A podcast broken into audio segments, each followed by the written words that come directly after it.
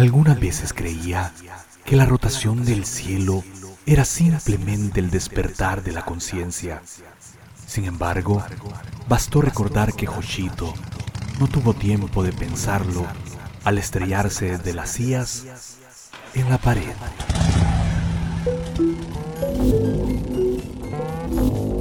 Soy Fabricio Estrada y este es su podcast Bitácora del Párvulo. Pase, pase al gran de la memoria.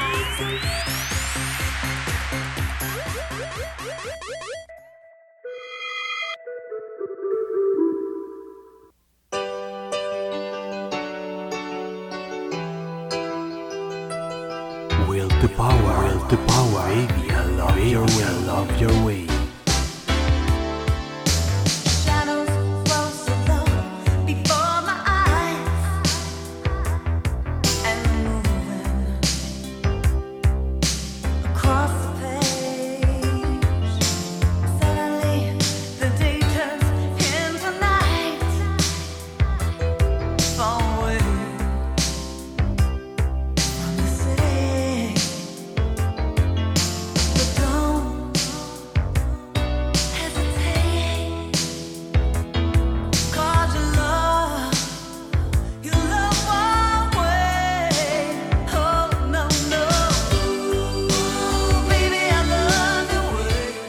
Episodio 74, 1988, en mi memoria.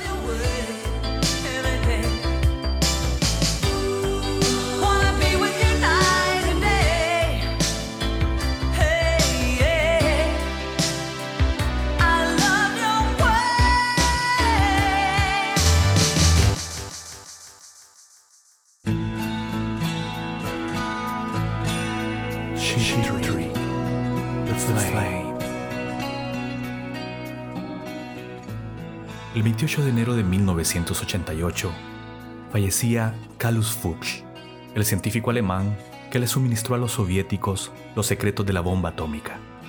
Para entonces la Unión Soviética contaba con el arsenal nuclear más grande de la historia y los misiles intercontinentales se paseaban, pavoneándose majestuosos por la Plaza Roja en Moscú.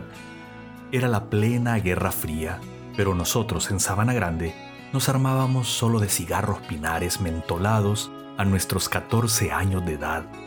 Nos llevábamos los misiles al Cerrito de la Cruz y Jorge Wash, Gerardo Matamoros, Meme y Beto Vázquez y yo buscábamos el trono, una piedra a la que bautizamos así por dominar desde su posición la curva de la primera entrada del pueblo, el campo del colegio, el camino a las pozas del invierno.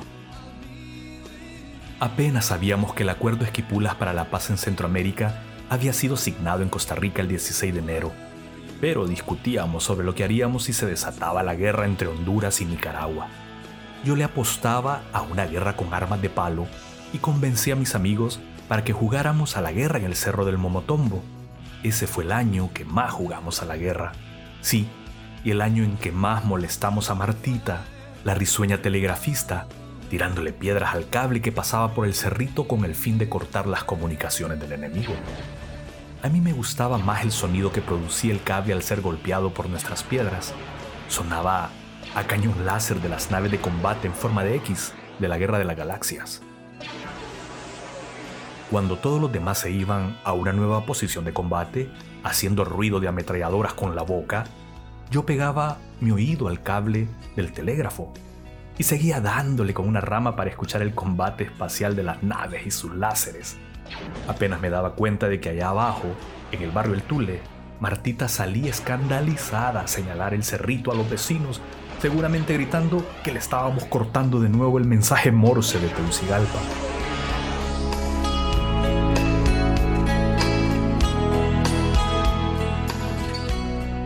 Tegucigalpa era para nosotros los buses que pasaban a toda velocidad a unos 30 metros abajo, en la curva de la carretera. Conocíamos el techo de cada bus y nos sorteábamos mentas, adivinando si pasaba la Royeri o la Blanquita, o en el mejor de los casos, quién adivinaba primero la hora exacta en que pasaba el nuevo y hermoso bus Pegaso de la empresa Mi Esperanza.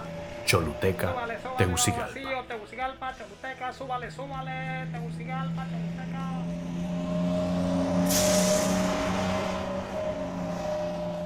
El 4 de febrero, el Congreso de los Estados Unidos rechazaba el proyecto de Ronald Reagan de suministrar millones de dólares más a los contras de Nicaragua, esos mismos que se hospedaban en los mejores hoteles de Tegucigalpa y que metían miedo en el Duncan Maya, bebiendo como cosacos. Recuerdo que era por ello que nuestras tropas de juego cambiaba de bando según las noticias. A veces éramos contras y otras sandinistas, otras veces afganos mujahidines y otros spetnas soviéticos, pero la mayoría de las veces éramos Rambo o los soldados de Perdidos en Acción, Hamburger Hill, Depredador o cualquier alucinógeno de guerra que pusieran en su Betamax mis primos Rivera. Combatida la tarde, nos íbamos a las prácticas del grupo teatral Odisea, la abigarrada compañía que nos había formado el maestro mimo Leonardo Montes de Oca, quien nos alucinó el año anterior apareciendo de sorpresa en la feria, en medio de la gente que escuchaba a Wilfredo Godoy imitando polivoz a los políticos más famosos del momento, Flores Facusé, Callejas, Ascona, Osvaldo Ramos Soto, Yo estoy muy preocupado, soy nacionalista y me avergüenzo.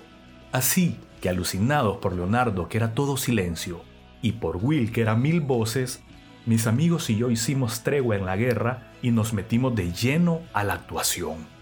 Para hacer corto el largo, como se dice en el campo boricua, diré que con el grupo Odisea llegamos a hacer giras exitosas en aldeas y municipios del sur de Francisco Morazán, mezclando todas las canciones de la misa campesina nicaragüense que también escuchábamos en el grupo católico Corpus.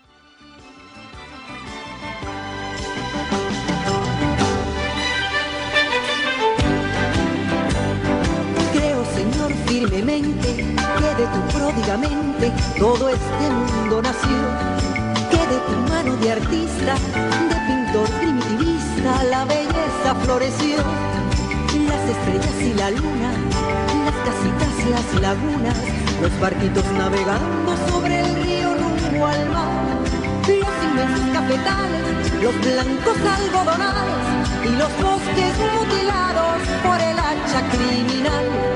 Los inmensos cafetales, los blancos algodonales y los bosques mutilados por el hacha criminal. Creo en vos, arquitecto,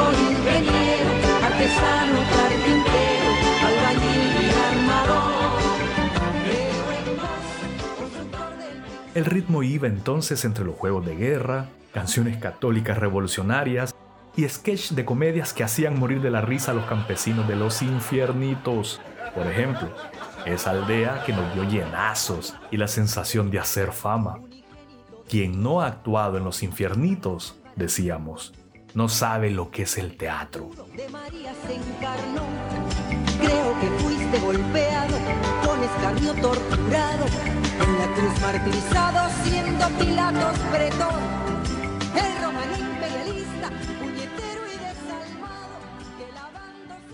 Pero la cosa es que el mundo estaba en el infierno de la Guerra Fría. El dictador paraguayo era elegido por última vez para interpretar a Yo el Supremo, Stroessner, dictador sanguinario una vez más. El famoso pastor Jimmy Swagger confesaba en el programa de las 11 de la mañana todos sus pecados sexuales y Canal 5 entonces ponía muñequitos en lugar de su prédica. Creo que pusieron los Transformers a esa hora y nosotros protestamos porque era hora de clases. Ese mismo mes de febrero nos dimos cuenta que el dueño de las primeras revistas porno, Hustlers, que cayeron en nuestras manos, era Larry Flynn y que estaba siendo sentenciado en Estados Unidos. George Michael, I want your sex.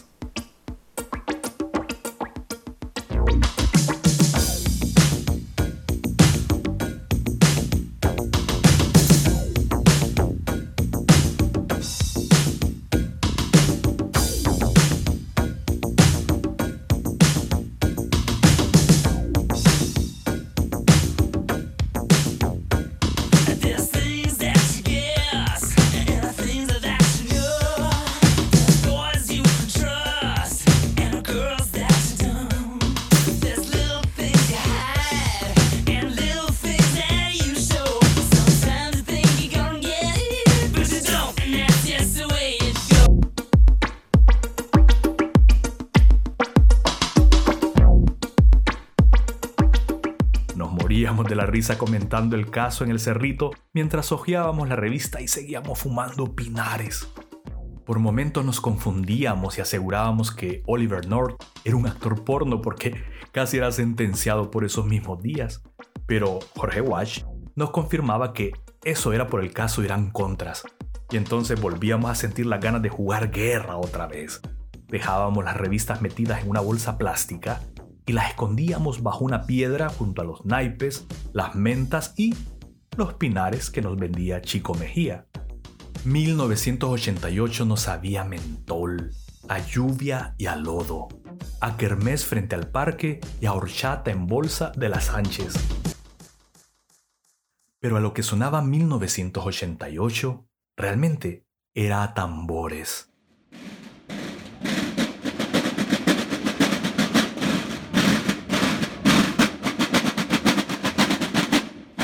La enigmática lira que Wilfredo Godoy tocaba a saber cómo, a puro oído. A mí me acababan de sacar de la banda por tener malas notas y junto a mí se fueron Damocles, Gerardo, Guido, Gerson, Fidel, Meme y otros que solo pasábamos en escaramuzas de combate en el cerro. Pero no sacaron a Jorge Wash, ni a Tita, ni a Adina, es decir, a las mejores notas. Yo caí en depresión pasajera, al mismo nivel de mis desamores porque en esos días yo me enamoraba tres veces por semana, como atestigua mi diario. Los profesores se conmiseraron y nos vieron intentando rehacernos con un pelotón súper loco de cadetes en miniatura y al mismo tiempo en que se firmaba la paz en la larga guerra entre Irak e Irán, luego de que el crucero estadounidense Vincent derribara un Airbus iraní, matando a sus 290 ocupantes, mi querida Gloria la de Paco llegó a decirme que me habían readmitido en la banda de guerra. No podía creerlo. Todavía no leí el tambor de hojalata de Gunter Grass, pero puedo asegurar que fui más feliz que Oscar bajo la tarima de los nazis. Mi vida se hizo redoble y bombo, pero no readmitieron a Damocles y los demás, y sufría mucho verlos atrapados en el pelotón loco. No tuve la fuerza para ser solidario. Puedo confesarlo, como Jimmy Swagger.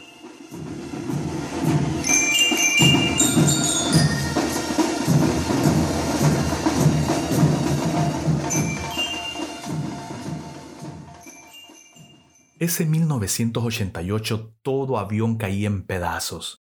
Una década después, en 1998, escuchaba a la banda de rock industrial Rammstein recordando que ese era el nombre de la base aérea del brutal accidente que a mis 14 años de edad vi a través del noticiario hoy mismo. Un avión de combate en exhibición se estrelló contra el público y mató a 67 personas e hiriendo a más de 340. Las imágenes de aquellas bolas de fuego se mezclan en mis recuerdos con las de la neblina que se acumulaba en el invierno del Cerro Momotombo.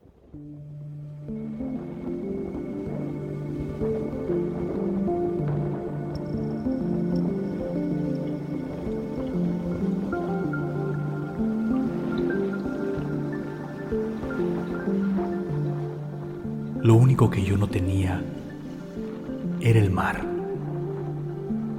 Pero he sabido que de la ausencia hacemos lo real, lo que nos llena, lo que siempre nos regala una sonrisa. Cuando faltaban sus olas, subíamos al momotombo en busca del golfo. Enormes gaviotas las miradas, nos quedábamos en su vuelo hasta que fundidas con el sol, caían incineradas en las aguas. Luego, la distancia era noche y nosotros regresábamos al pueblo con el tronar de los pinares. Odiseo montañés temblaba con la idea de que en lugar de esos bosques viniéramos corriendo bajo el mar.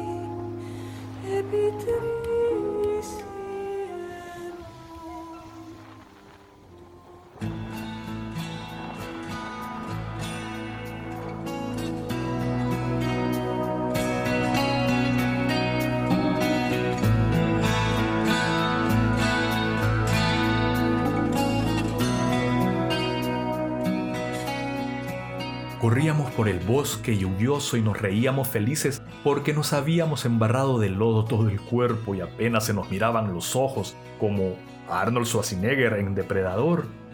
Nos quedaba bien el papel. Buscábamos llegar a la cumbre del cerro y plantar el banderín de la victoria, un trapo rojo que combinaba con un guante rojo que yo usaba para dar señales de avance, así como hiciera impetuoso Marcos Van Basten en la Eurocopa. ¿Cuántos Van Basten nacieron ese año en que triunfó Land en la Eurocopa? ¿Cuántas potras se llenaron de los nombres de Ruth Gullit y Kuman? Mi elección no fue el fútbol, pero sí el básquetbol y el voleibol. También había tiempo para pertenecer a los cuadros Los Daneses, Depredadores y al grupo musical El Martillo, con el que junto a Olvin, mi primo, Mitchell, Will, Betío, Damocles y Rosaluz practicábamos cada noche para, según nosotros, conquistar la escena musical de la canción protesta. Nada sabíamos de los rumores que ya se acumulaban en abril y que de pronto estallaron como si se tratara del lejano e inimaginable año 2022. Ramón Mata Ballesteros, el capo hondureño ligado al cartel del narcotráfico de Cali en Colombia, era extraditado de pronto y todo reventaba en una semana de protestas frente a la embajada gringa en la que se llegó incluso a incendiar parte de su edificio. Oleada de obreros y gente común relacionaron humillación de soberanía con reivindicaciones sociales. Pero, de todas formas, Mata Ballesteros dejó de correr en buzo en los alrededores de su casa en la colonia América y fue enviado directo a una prisión en Colorado. Atrás quedaba la protesta y entre las víctimas un estudiante cuyo nombre nos marcaría, Roger González, porque fue tras su desaparición y asesinato que desde el prevocacional, desde el colegio, nos metimos a exigir su aparición. Nos sumamos a los consejos centrales de estudiantes del INTAE y fue en ese momento en que comprendimos que los desaparecidos o asesinados en Sabana Grande tenían mucho que ver con las mañas del ejército que también apoyaba a los contras que también coleccionaba Hostler en las barracas a la vez que levantaba uñas y aplicaba la picana. El 18 de septiembre se daba un golpe de Estado en Haití y en Birmania. El 10 de septiembre, Día del Niño en Honduras, Salinas de Gortari era declarado presidente en México a través de un horrendo fraude que tuvo apoyo del cartel de Guadalajara. El 17 de septiembre moría Paco Ávila, político de Sabana Grande, muy conocido, es cierto, pero mucho menos famoso que el cómputo Huracán Gilbert, cantado por medio mundo en recuerdo de ese huracán que hizo crecer los ríos para ahogarlo allá, en la quebrada de Zacahuato, cuando creímos que Wilfredo también se había ido en la colada.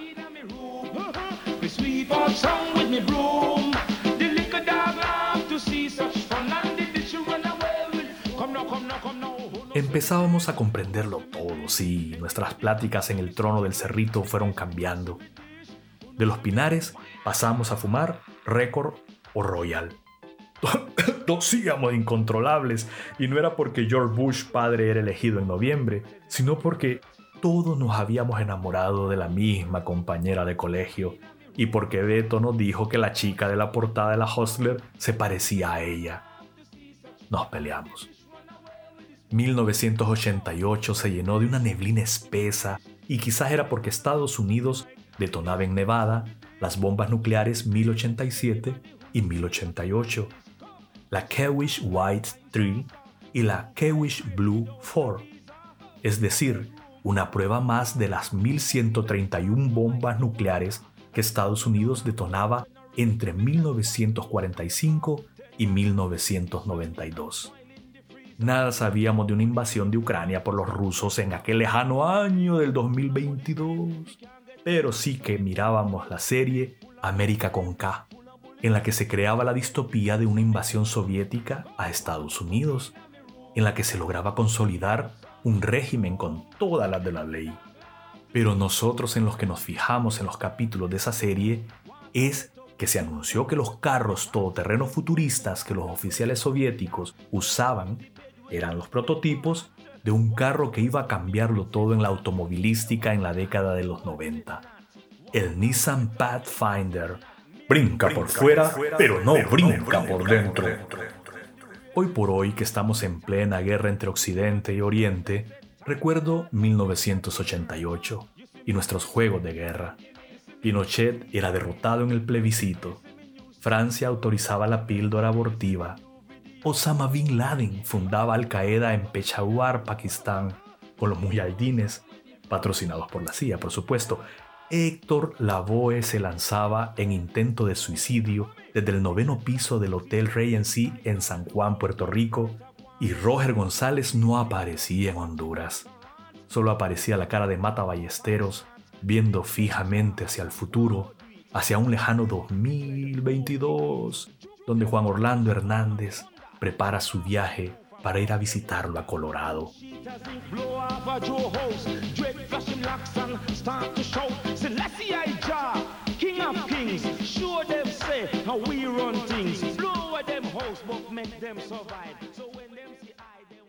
El momotombo humea de neblinas. En mi memoria, fumamos los últimos pinares y pasamos a los Royal. Escondemos la Hostler y nos adentramos en el cerro para seguir nuestra guerra interminable. Dime, nene, ¿qué vas a hacer cuando seas grande? Miguel Mateos.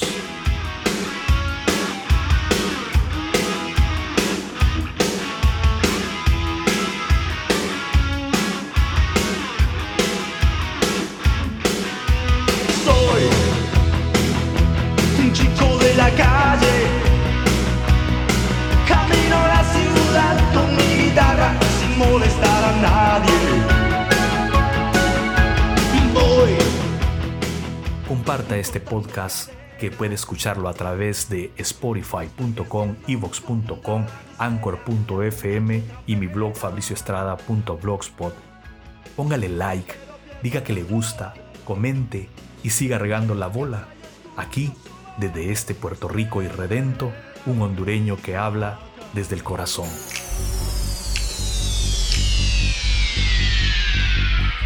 Usted ha escuchado Bitácora del Bárbulo. Soy Fabricio Estrada, transmitiendo desde Vega Baja, Puerto Rico, desde el mismo corazón de Honduras.